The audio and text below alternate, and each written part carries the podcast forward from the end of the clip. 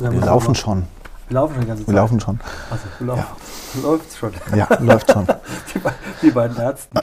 Läuft's. Genau. Herr Koch hat Recht. Der Digitalrecht-Podcast mit Rechtsanwalt Henning Koch.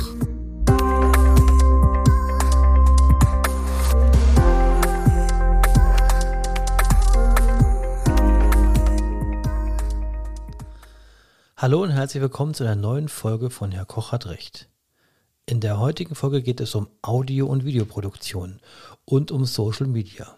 Und ja, es geht auch um rechtliche Themen. Social Media ist allgegenwärtig.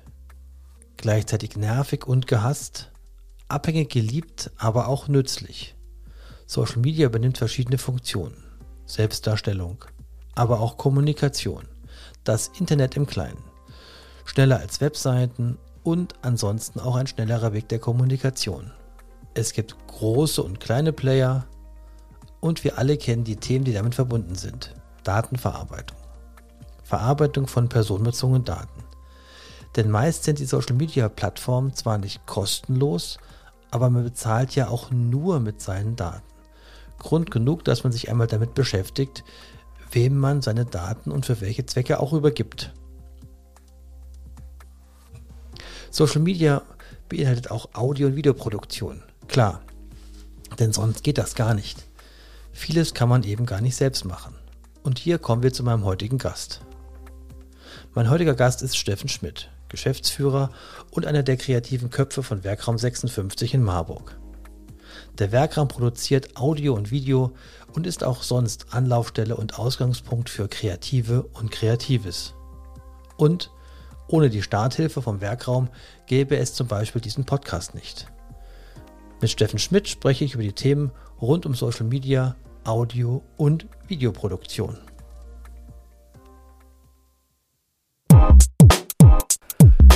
Ja, hi Steffen. Schön, äh, dass wir uns mal sprechen. Ähm, ich habe ja heute ein Thema, was ich gerne mit dir mal anreißen möchte. Zielpunkt eigentlich Social Media.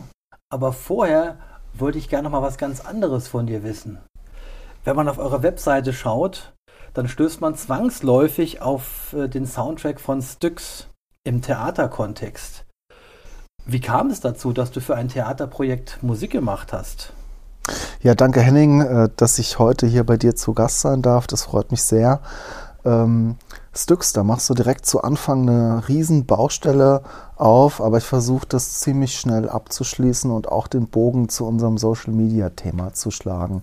Der Soundtrack zu Styx ist eigentlich entstanden im Zusammenhang mit einem Theaterprojekt, äh, so ein bisschen am Ende meiner Theaterreise, meiner ersten kleinen Karriere, um es mal so zu nennen ähm, äh, eine Theaterperformance und ähm, Clemens hat dazu den Soundtrack gemacht. Das ist eigentlich so eine Mischung aus Musik, die wir zusammen gemacht haben, die jeder von uns einzeln gemacht hat. Aber es ist, wurde dann, ich sag mal, von Clemens kuratiert und von mir als Soundtrack im Theater verwendet. Styx war, ähm, ich habe es gerade schon im Vorgespräch kurz gesagt, eigentlich ein bisschen fast schon prophetisch jetzt, äh, 12, 12, 13 Jahre rückwirkend, hat sich mit Online-Dating und Liebe im Internet beschäftigt. Ähm, mit zwei Menschen, die sich kennenlernen, die sich eigentlich ja nur virtuell ineinander verlieben, nie physisch Kontakt haben.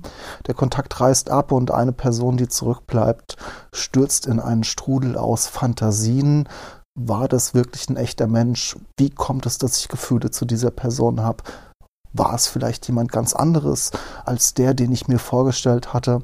Und so ähm, referiert es eigentlich auf das, was wir jetzt wiederkehrend mit dem Metaverse äh, äh, sehen. Es ist eigentlich, spielt mit dieser Mischung aus Realität, Virtualität, mit dieser Mischung aus Körper und ähm, äh, ähm, digitaler Existenz, so wie du auch sagtest im Vorgespräch, äh, Google legt mit den Daten sowas wie ein Schatten-Ich an und das war eigentlich so ein Konzept, so eine Idee, dieses Schatten-Ich, äh, dieser Avatar, diese virtuelle Duplikat meiner selbst, das war damals ein Styx und das war ein großes Projekt, was auch multimedial angelegt haben. Wir waren live im Internet auf der Bühne in Chats. Die Figuren haben teilweise über ICQ kommuniziert und es hat mit Video, mit Internet, mit Audio gearbeitet und war sowas wie der Abschluss meiner, meiner Theaterreise und dann vielleicht auch so einen Ausblick auch in der Zusammenarbeit mit Clemens als das auf das, was dann kommen sollte. Das äh nämlich Social Media. ja, nicht nur, nicht nur. Das heißt also, für den, für den guten Ton bist du gar nicht mehr zuständig jetzt bei euch im, Werkraum. Also einen guten Ton in Anführungszeichen. Äh, ich bin für den guten Ton in Kundenterminen verantwortlich und auch insgesamt dafür verantwortlich, dass das, was hier rausgeht, äh, nicht nur gut aussieht, sondern auch einen guten Ton hat. Aber der Clemens macht da ganz viel. Ich bin eher für das Visuelle oder man kann jetzt wieder diese Theaterarbeit von damals ganz schön auf das übertragen, was wir heute machen.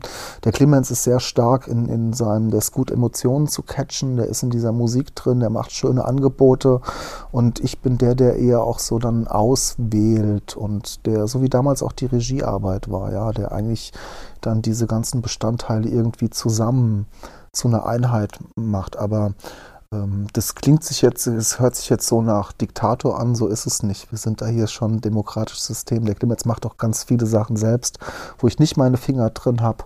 Aber ich habe eher so den Blick aufs Ganze. Und für den guten Ton ist in erster Linie der Clemens verantwortlich hier im Werkraum. Okay. Ähm, Lass uns noch mal kurz beim Audiothema bleiben an der Stelle. Und das passt auch zu dem, was du gesagt hast mit dem Kuratieren, mit dem Überblick behalten. Was genau macht einen guten Podcast aus? Oh, nächstes.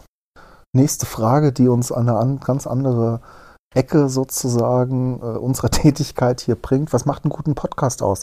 Ich glaube erstmal, dass er interessant ist, und dass er von dem richtigen Menschen gefunden wird, sozusagen. Also ich glaube, es ist einfach ein guter Inhalt, ja, zu einem richtigen Zeitpunkt. Wenn ich mich für Geschichte interessiere, dann, ähm, dann suche ich einfach nach Inhalten irgendwie, die mir als vielleicht schon Geschichtsvorwissenden einfach nochmal einen guten Input geben. Der kann dann unterhaltend sein, der kann dann einfach sehr wissenslehrreich sein. Ähm, also ich glaube wirklich, dass der Inhalt, die Relevanz des Inhalts gut ist und wenn der dann auch noch schön produziert ist, ein schönes Konzept hat, ähm, dann ist es schon so wie das i-Tüpfelchen. Aber ich glaube, dass so eine klare inhaltliche Schärfe, so wie du es machst hier, sind, dreht sich alles um Rechtsthemen, dass das erstmal die Basis für einen guten Podcast ist. Hast du einen persönlichen Tipp oder zwei? Lieblingspodcast. Ja, sagst, das hörst du gerne. Es gibt bei mir gibt's, sage ich mal, Alltime Favorites Podcasts, die ich schon wirklich seit Jahren höre. Und dann gibt es immer wieder mal so kurze Highlights, die ich aber doch dann auch schnell wieder verliere. Natürlich der OMR Podcast, das ist ein Podcast, den höre ich seit 2015, also fast schon jetzt seit sieben, sieben oder acht Jahren. In dem ganzen Universum entstehen schöne Formate, gerade wenn man sich mit dem Thema Online-Digital-Marketing beschäftigt. Aber wie eben schon angesprochen, ähm, Geschichten aus der Geschichte ist ein schöner Podcast, der sich mit historischen Themen beschäftigt. Äh, hier wird immer eine kleine, gar nicht so das, was ich aus der Schule oder aus der Uni kenne, ja, französische Revolution. Es wird dann immer sehr punktuell irgendwo reingesprungen und eine ganz kleine Geschichte erzählt, die aber im großen Kontext französische Revolution zum Beispiel steht. Und das finde ich sehr inspirierend und ablenkend. Und äh, gerade habe ich sowas gehört wie Inside Austria. Das sind dann so investigative Poli Süddeutsche Zeitung, oder? Äh, ich glaube, das ist eine Kooperation aus ähm, dem Kurier und der Süddeutschen. Ich weiß es aber, will ich jetzt auch nicht lügen, deswegen habe ich gar nicht gesagt. Aber Inside Austria ist jetzt was, was ich gehört habe. Und natürlich höre ich unsere Formate, die wir hier im Werkraum produzieren, regelmäßig. Und da bin ich ehrlich gesagt auch schon ein bisschen beschäftigt jede Woche, ähm, das alles mal durchzuhören. Ihr macht ja auch viel. Deswegen kommen wir zum nächsten Punkt. Das passt da auch da rein an der Stelle. Ähm, welchen Stellenwert haben Podcasts ähm, deiner Meinung nach im Unternehmenskontext? ich glaube, dass es noch nicht so ganz angekommen ist, aber das Potenzial ähm, ist mindestens so groß wie im Videomarketing auch. Ja, also Podcast ist ein Kanal, der muss, ist nicht für jedes Unternehmen richtig. Also wenn ich Sonnenbrille verkaufe, muss ich nicht unbedingt einen Podcast machen. Sobald ich aber ähm, im B2B-Kontext unterwegs bin, sobald ich erklärungsbedürftigere Produkte oder Dienstleistungen habe, ist ähm, Podcast ein sehr schönes Medium, um der Zielgruppe tiefergehende Inhalte zu vermitteln. Ich will jetzt nicht sagen Werbung oder Inhalte, Informationen zu den eigenen Produkten, sondern so wie du es auch machst, halt ja, hilfreiche Inhalte. Ähm, ähm, zu dem eigenen Themengebiet. Und das ermöglicht es dann als Selbstständiger oder als Unternehmen, sich ganz schöne Nische zu besetzen in dem Spezialgebiet. Wir haben ja viele Hidden Champions, die sich ja wirklich, ähm, wenn ich das mal so sagen darf, mit den verrücktesten Spezialthemen im Industrie, im Maschinenbau, im äh, was weiß ich, Biotechnologiesektor beschäftigen. Und da stecken viele Geschichten drin und viele Potenziale. Und ich glaube, da ist Audio ein schönes Medium, um, ähm, um einfach nochmal tiefer zu gehen als in einem kurzen Social-Media-Video ja, oder als in einem 3-Minuten-Imagefilm. Ich kenne Werkraum ja nicht nur von der Audioseite her und weiß auch, dass ihr Experten für Videos seid. Aber du machst ja selber auch sehr viel im Bereich Social Media. Wo genau? Das Social Media ist eine, eine, eine, schwierige Frage, aber aktuell bin ich unterwegs eigentlich auf, unterwegs auf LinkedIn und auf Instagram. Ja, das ähm, muss halt gemacht werden. Ich sag's mal so, ich bin kein, kein großer Fan davon. Es gehört in unser Marketing, das wir selbst machen, natürlich gewisserweise dazu. Ähm, aber das, was ich meinen Kunden erzähle, gute Inhalte zu finden, nicht zu nerven mit eigenen Produkten, ist natürlich auch für uns eine Herausforderung, neben dem Tagesgeschäft noch gute, relevante Inhalte zu produzieren. Und ähm,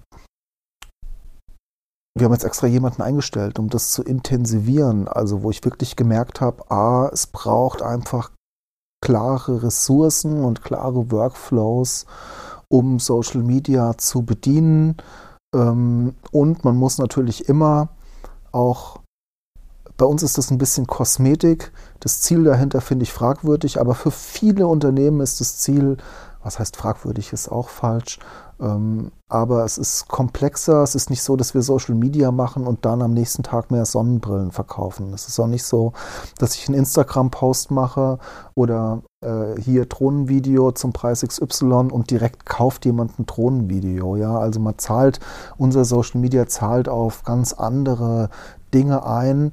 Was will ich damit sagen? Jeder sollte sich einfach erstmal auch ganz klar bewusst sein, was ist denn mein Ziel mit Social Media und dann auch ähm, klar die Ressourcen verwenden, die man hat, ja. Und wenn das Ziel unklar ist, dann muss ich da auch vielleicht auch nicht so viel Liebe reinstecken.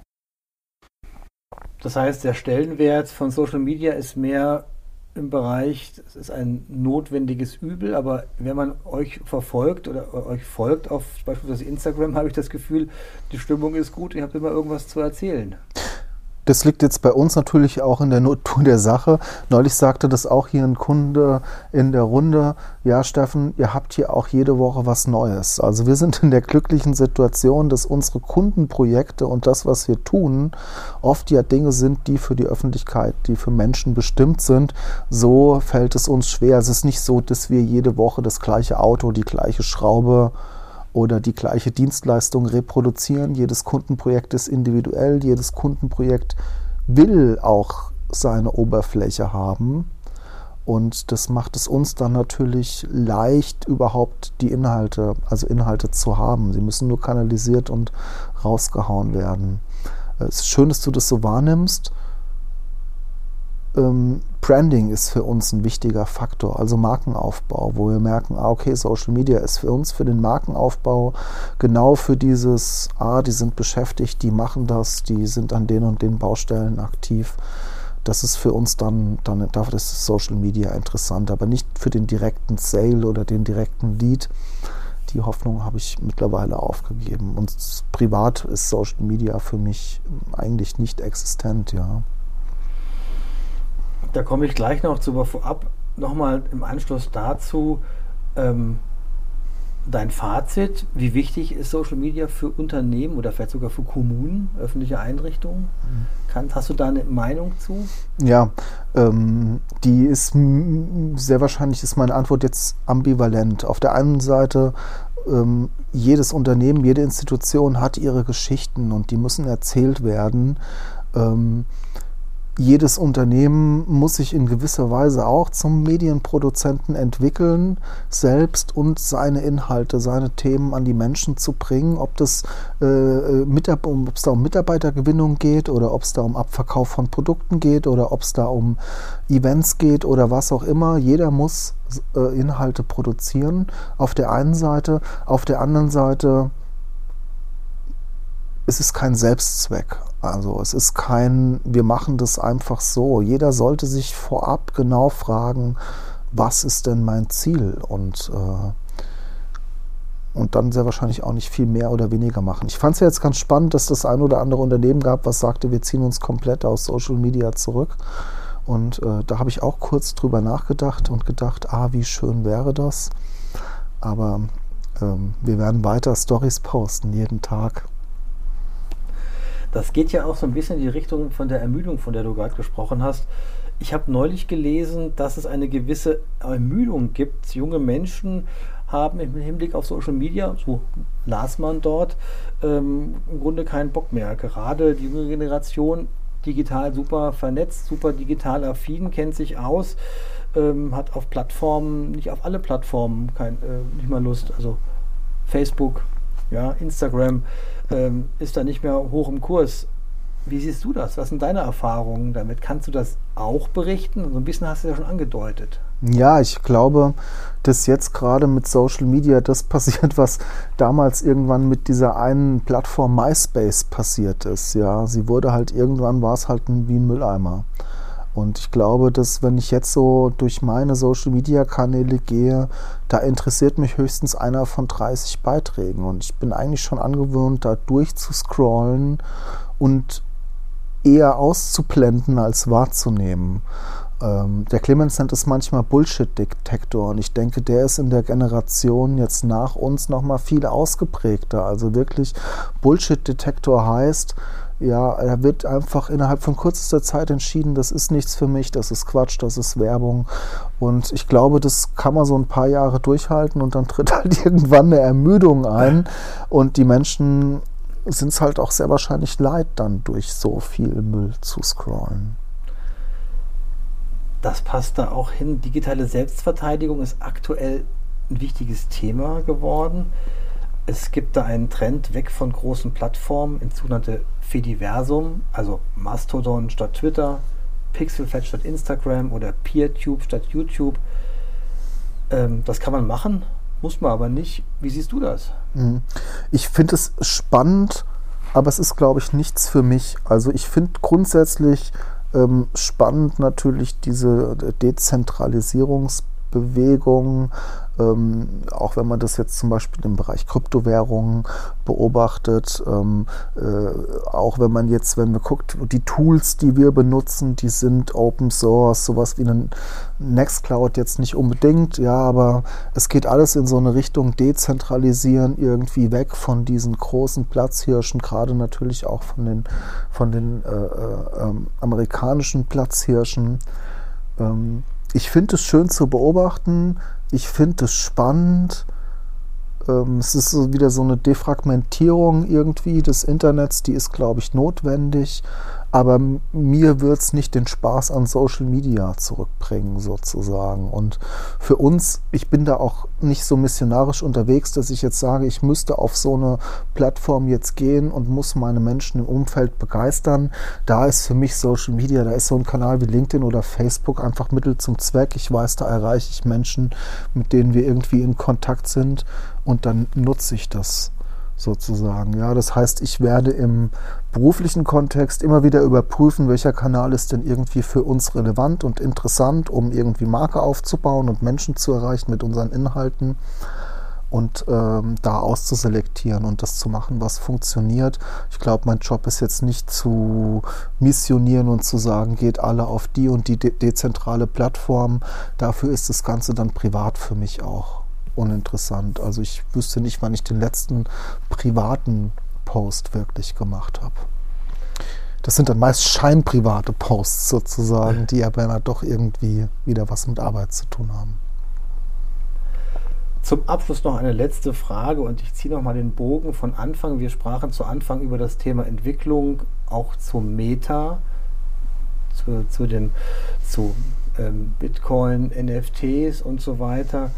Schauen wir mal in die Kristallkugel. Wie, werden, wie wird man in fünf Jahren ähm, Audioproduktion oder Videoproduktion oder Social Media konsumieren oder kommunizieren?